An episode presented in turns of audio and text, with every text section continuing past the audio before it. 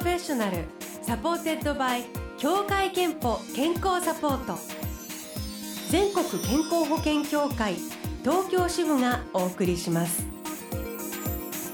東京 FM Blue Ocean 住吉美希がお届けしています。木曜日のこの時間は Blue Ocean Professional Supported by 協会けんぽ健康サポート。美と健康のプロフェッショナルを迎えして健康の秘密を伺っています。今日スタジオにお迎えしているのは諏訪中央病院名誉院長の鎌田実さんです。おはようございます。おはようございます。えー、ご無沙汰しておりますでした、ね、はい、インタビューを前させていただいたのと、はい、56年前くらい、うんね、はい、だと思いますのでえー、その時もあのとてもの素敵であとおしゃれな印象だったんですけど今日もすごくおしゃれで、えー、あの首にはブルーオーシャンのまさにブルーの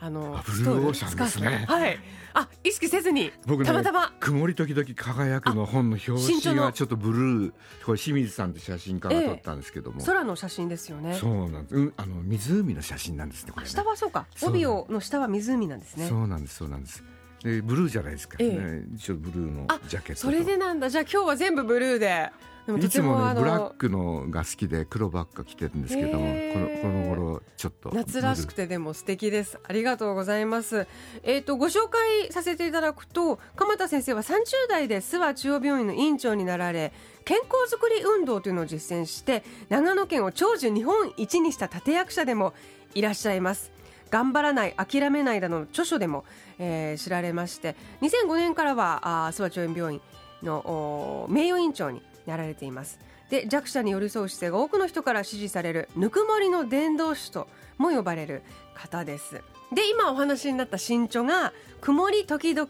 輝く」というご本なんですけれどもこれはさまざまな鎌田さんご自身の出会いのエピソードからえー、本当にあのいろいろな方が出てくる貧困世帯を支える子ども食堂認知症や介護の現場と東北の被災地の話特別養子縁組の親子の物語など、はい、いろいろな立場の方の人生の話が、えー、描かれています。これはこうどういうきっかけでこういうご本をまとめられようと。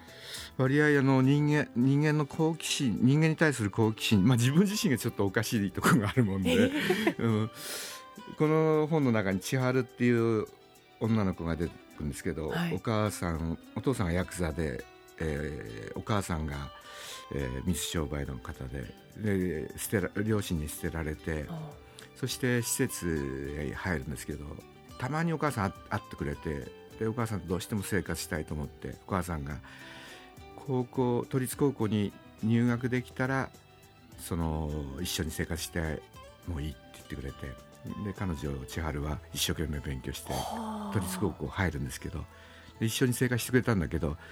お母さん次々に男の人を家に引き入れてくる。で彼女千春はちょっと邪魔だって。でまた出ていけって言われて。まあ小さい時に捨てられてまたその10代後半になって、うん、お母さんに、まあ、2度こう裏切られてでもそれでもすごいしっかりこう通信教育でやっぱり手に職を持たないと生きていけないって言ってその美容師さんのライセンスを取って、えー、えー、見事にこうこう高卒だけどもその自分の人生をこう築いていく。僕自身もこう親に捨てられて親の顔を知らないので、まあ、必死に生きている若者たち最後には翔太君っていうやっぱり両親がいなくなっちゃって、えー、大阪の釜ヶ崎っていうドヤ街なんですけどもそこで一人でこう必死に来て学校にも行けなかったから算数が苦手になって。そういう子供がいっぱいその算数や数学がダメの子供がいっぱいいるっていうことが分かって、自分も苦手だのを克服したのでじゃあ大学入って教師になろうと思って今年初めその卒業して、まあ、大学卒業するのを応援したんですけども、えー、で教師になった翔太君っていう男の子の話とか。なんか日本中飛び回りながら、まあ、世界っていうか外国の子供の話も書いてありますから、うんはい、必死に生きている子たちの話を書きながらなんか結構生きてる生きるってことはとても素晴らしいことなんだってことをうまく伝えられたらいいなと思ったんですね。あの印象的な言葉が綴られています。普通という呪縛が人を苦しめるとあるんですけれども、まあ、これつまり例えば両親がいて普通とかそういうことですよね。そうなんですよね。だから普通ってでも医学が進歩して人工授精でこうお父さんお母さんはちゃんと分かってるんだけど実は精子は人工授精で、誰の精子か日本の場合は分からないしアメリカやヨーロッパではだいぶそれに対して子どもの人権ということでできるだけ教えようという子どもが知りたいって言った時には教えよう。で日本絶対教えないっていう立場で今も来てるんですね。やっぱりそのことが偶然分かった若い女の女性が女性が悩むんですよね。自分のお父さんはどういう人だったんだろうかっていう。で普通っていうのはお父さんとお母さんがしっかりこうある。だけど実際はお父さんもお母さんも全て完璧じゃないですよね。だからすごい素敵なうちで生まれて育った人たちも多いとは思うけど何パーセントかは、まあ、家庭はあったんだけどお父さんとうまくいかなかったとか、母という病なんていう言葉もあってお母さんが全て完璧ではないですよね。だから普通っていうのは何なんだろうなと思いながら、から子供がいなくちゃいけないとか結婚しなくちゃいけないとか、そんなおかしいじゃないかなって、ね、もっと自由でいいかなと。例えば新卒で就職して普通とかね、うん、なんか多分そういう言葉にあの人に傷つけられたりと自分自身にそれ言って傷ついてる人って、うん、あの本当にいっぱいいるのかなと思うんですけど。まあ、多分そういうお気持ちともたくさん鎌田先生向き合ってこられて、はい、今日はあのせっかくいらしていただけるので、はい、ブローシャンのリスナーの、はい、お多分その、まあ、あの普通ということを含めて、はい、あの悩んでる人生相談、えー、乗っていただこうかと思っております。す、で、にですねあの若い方々からも結構届いているようですので、ちょっと後半はですねそのお悩みにお答えいただきたいと思います。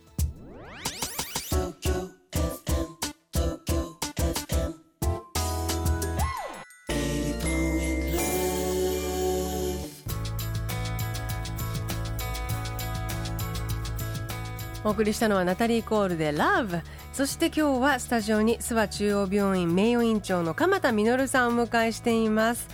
えー、ということであのー、鎌田先生えー、お悩みを募集しましたら、はい、人生相談乗ってほしいという方たくさん来てますのであの少しでもということであの何通か相談に乗っていただければと思います。よろしくお願いします。えーとまずあこれ先ほどあの放送でえー、一度ご紹介したんですけど東京都の学生の女性21歳アイスモナカさんという方なんですけど、はい、大学3年生になり就職が目前公務員を目指して日々勉強していて周りがどんどんインターンに受かっていく中エントリーシートは通るものの電話での口頭面接で落ちてしまっています。そのためどんどん面接が怖くなりさらに友人以外との人の会話人との会話すら苦手になってきたコミュニケーション力が大事という昨今このまま社会に出られるのか就職できるのか不安で自信を失っているというアイスモナカさんなんですけれども、うん、まあ、あの就職試験大変だと思いますけども、まあ、あの公務員っていう、まあ、大きな流れで考えれば明らかにあの若い世代が少なくなって、えー、中高年が引退していきますから就職としてはしやすい状況に大きな流れとしてはあるっていうのをよく分かっておいてもらった上でただ公務員っていうふうに狭めると公務員が、まあ、自治体自治体が今非常に予算がなくなりだしてお金がなくなりだして、えー、縮小させるというか人を雇わないようにしてるから公務員だけで絞っていくと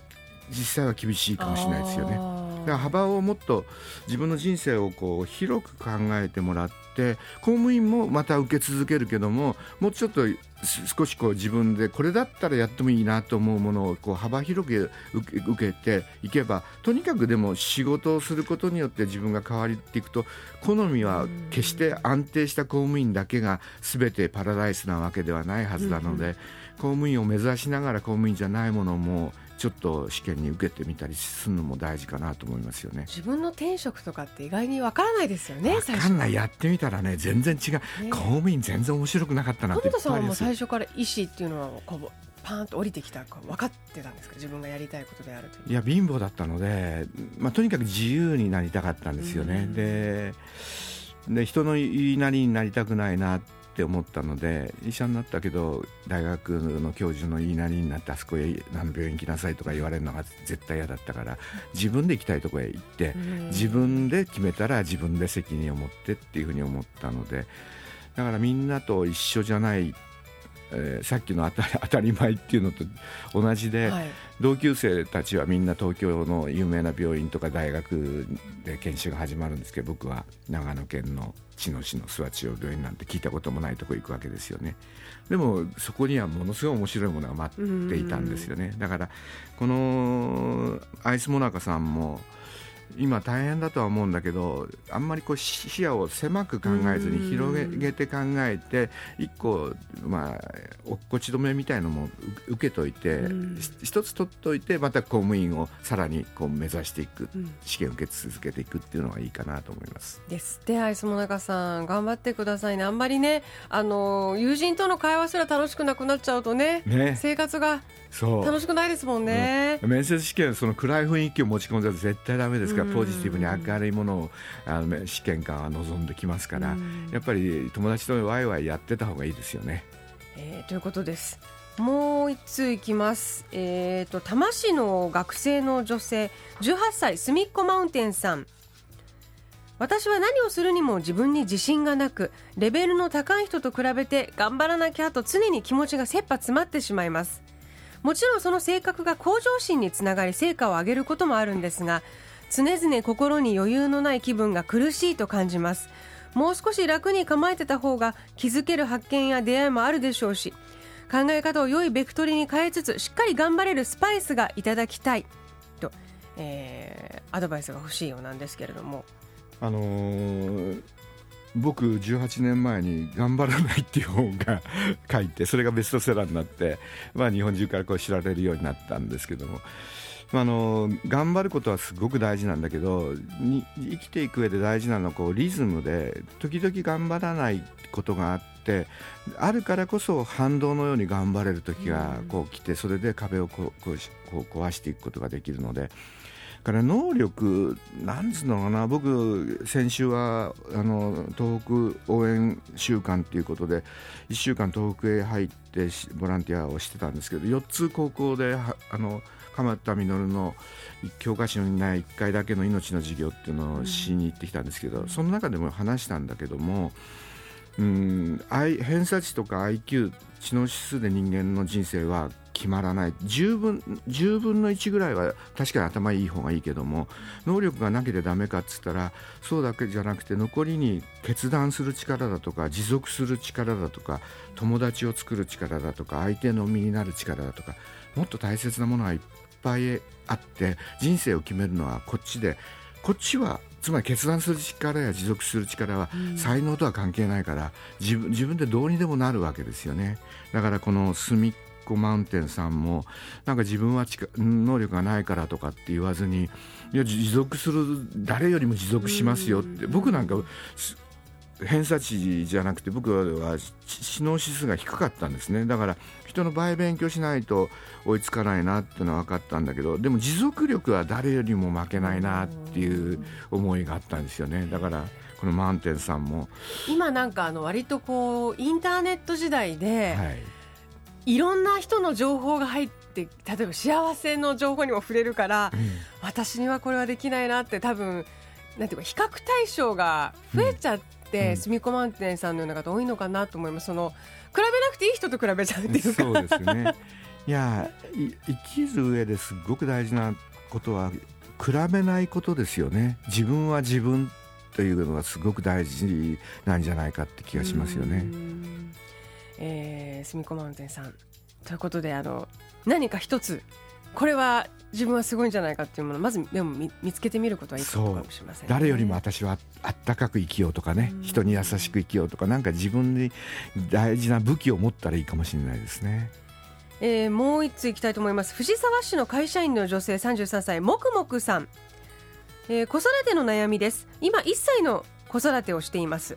えー、幼少の頃自分自身母がよくヒステリックになってました。怒らせる自分が悪いとよく思っていて今でも自信が持てないところがあります。そして自分も子育てでそうしてしまいそうになります。なってるかもしれません。子供に兄弟を作ってあげたい気持ちもありますが余裕がなくなって私も同じことをしてしまいそうで怖いです。何かご助言いただけましたら嬉しいです。といただいています、まあ、あの家庭が全部全てパーフェクトでできてるわけじゃないしそのお父さんも母さんもパーフェクトなお母さんだったりお父さんじゃなかったりするのでこのお母さんもくもくさんも別にパーフェクトを目指さなくてもいいんじゃないかな、うん、ただ自分が子供時代に記憶に残っているお母さんとの嫌な関係とかね、うん。でそれではなんか自分が今度お母さんになったらそれは繰り返さないようにしようなって思うだけで、だからできるだけその子供は愛してあげてぎゅっと抱きしめてあげて、えー、違うとこで爆発しちゃうのは構わないけどお母さんと同じことを繰り返さないようにしていくって大事なのかなって気がしますよね。でもじゃあそうやってあお母さんと同じことをしてしまいそうな自分ダメだストップかけようって思えてるだけで立派ですよ、ね、違うってことですよね。うん、そうでやっぱりイライラしちゃった時にはちょっと格好だけでもいいから子供をぎゅっと抱きしめてみたらいいですよ、そうすると子供からパワーをもらいますよね。自分がね。オキシトシンって幸せホルモンを子供からもらうんですよね。ぎゅ抱抱くとね。でそう抱くことが大事ですよね。だから子供がだんだん成長してやっぱり怒怒らなくちゃいけない時もある時は怒っていいんだけど怒る時はその前にやっぱり愛してることをちゃんと伝えて、うんうんそれから怒った後はちゃんとまた抱きしめたりすることのが大事ですよね。そうです。もくもくさんいっぱいハグしてあげてください。えー、ということで鎌田先生の人生相談ありがとうございました。えー、そしてあの健康の話も伺いたいと思うんですけど鎌田先生今日が70歳のお誕生日。そうなんですよ。おめでとうございます。ありがとうございます。すごい。はい、えー、あっという間に70歳ですね。えあのものすごく飛び回ってらして今も。日本国内海外と。こう健康維持のために実践されていることとか大事だと思われていることは何ですか？僕は野菜をとにかくたくさん食べることっていうのを心がけています、はい、あとはもうあの筋肉が勝負だと思ってるんですよね。そう貯金より貯金。お金より筋肉を貯金。そう。へえで、まあ、そうかそうか。そうで僕内科医じゃないですかであのいろんな文献を読んでたら、まあ、運動してる人は血圧が下がる運動してると血糖値が下がる糖尿病になりにくいっていうこれは世界の内科医が認めてるんですけどこのところ面白い文献がいっぱい出だして運動してる人筋肉がある人はうつが少ない認知症が少ないそれからがんも少ないって。で結局だんだん分かってきたことは太ももからマイオカインっていう筋肉作動性物質が出てて、それががんやうつを減らしてんじゃないか。だからもう太ももが勝負と思って。じゃあやっぱ歩くとかそうウォーキングとかジャンプスクワット。スクワット。スクワットされてるんですか知ってます。蒲田式スクワットっていう負荷をかけるスクワットして太ももバンバンです毎日？そう毎日。うわあでもすごい。あの貯金より貯金。いいですね。これはあのぜひ私もだけどみんなも真似したいんじゃないでしょうか、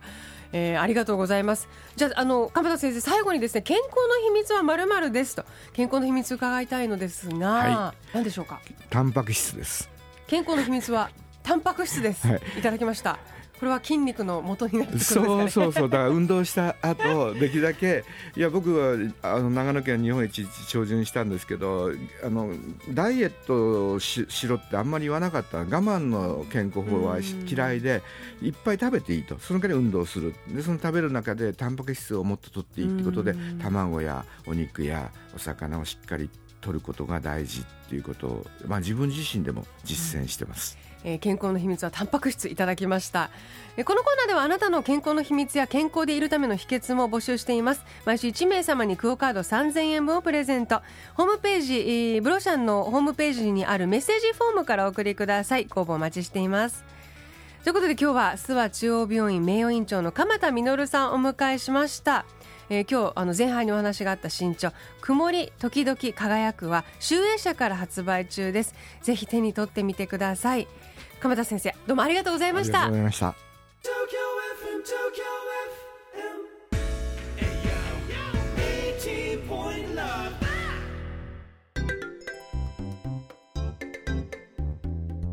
ここであなたの健康をサポートする協会憲法東京支部からのお知らせです